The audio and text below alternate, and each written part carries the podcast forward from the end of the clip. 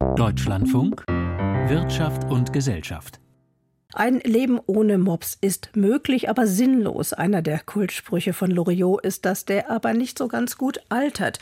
Denn geht es nach dem neuen Tierschutzgesetz, nach dem Entwurf einer Reform, dann könnte die Welt der Möpse, die mit kurzer Nase durchs Leben hecheln, bald eine andere sein. Was uns aber aus der Hundehalterwelt in die Wirtschaftswelt bringt, das ist der Umstand, dass einige Teile dieser Tierschutznovelle die Landwirtschaft betreffen. Daher die Frage an Ann-Kathrin Büsker aus dem Hauptstadtstudio. Was steht drin im Entwurf? Entwurf, für den an diesem Freitag ja die Frist endet für Stellungnahmen. Eine ganze Menge, denn ganz verschiedene Bereiche sollen dann neu geregelt werden, wenn es nach dem Landwirtschaftsministerium geht. So soll etwa die ganzjährige Anbindehaltung für Rinder verboten werden. Saisonal wäre sie bei kleinen Betrieben aber weiterhin möglich, was ja insbesondere bei Betrieben in Süddeutschland praktiziert wird. Die Schwänze von Lämmern sowie die Hörner von Rindern, die dürften künftig nur noch unter Betäubung gekürzt bzw. entfernt werden. Und im Bereich der Nutztierhaltung außerdem noch interessant Videoaufzeichnungen in größeren Schlachthöfen, die sollen eingeführt werden, um eben im Fall des Verdachts von Verstößen das Material sichten zu können, um Verstöße festzustellen.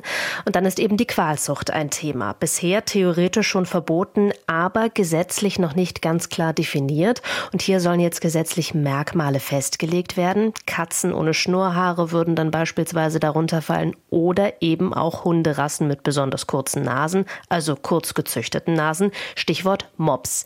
Diese Tiere zu züchten züchten und zu vermarkten könnte dann verboten sein. Die Haltung, die wäre allerdings nicht betroffen. Diese Neuregelung könnte auch Auswirkungen auf Nutztiere haben, Stichwort Qualzucht, weil auch dort ja manche Rassen Qualzuchtmerkmale äh, tragen, wenn wir etwa an die Tiermast denken und als Gesamtänderung in, mit Blick auf das Tierschutzgesetz auch noch die Strafen von Verstößen zu nennen, die sollen nämlich deutlich erhöht werden. Wie reagieren denn die Verbände darauf? Wir haben es ja erwähnt, an diesem Freitag endet die Frist für deren Stellungnahme.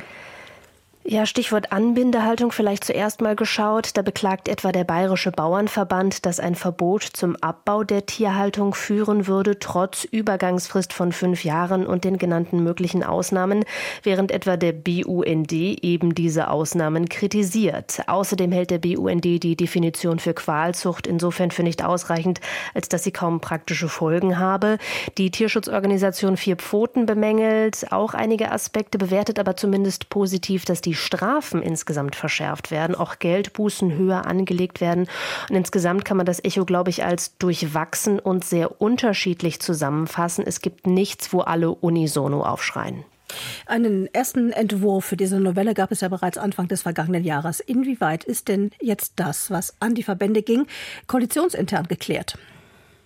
Überhaupt nicht. Tatsächlich gibt es da noch erhebliche Differenzen. Der Entwurf, der da jetzt rumgeschickt wurde, der ist explizit noch nicht im Rahmen der Ressortabstimmung geeint. Da konnte man sich eben monatelang nicht verständigen. Insbesondere die FDP, die hat noch erhebliche Vorbehalte. Und auch im Kontext der Bauernproteste, die wir zuletzt gesehen haben, will man ja eigentlich zusätzliche Auflagen für die Landwirtschaft vermeiden von FDP-Seite.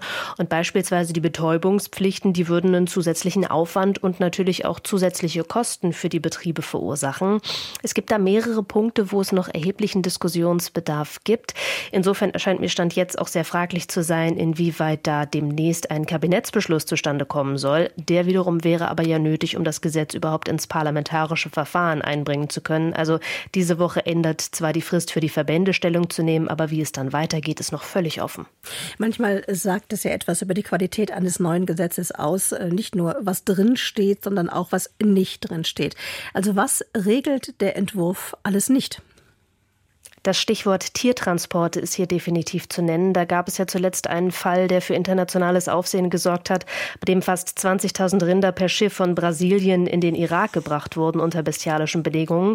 Solche Transporte, die sind grundsätzlich aus der EU erstmal nicht möglich in dieser Form, weil für Tiertransporte in Drittstaaten klare Ruhezeitenregelungen existieren, die durch so einen Schifftransport gar nicht gewährleistet werden könnten.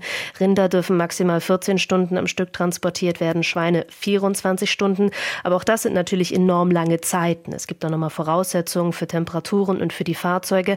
All das ist aber auf EU-Ebene geregelt, nicht auf nationaler Ebene. Hier hat Landwirtschaftsminister Cem Özdemir durchaus das Bestreben, Dinge zu verändern, zu verbessern, wie er sagt. Aber das ginge eben nur im EU-Verbund. Sonst würden die Tiere schlicht in ein anderes EU-Land gebracht und von dort dann in einen Drittstaat weiter transportiert. Deshalb also erstmal nicht Teil dieses Tierschutzgesetzes der Novelle.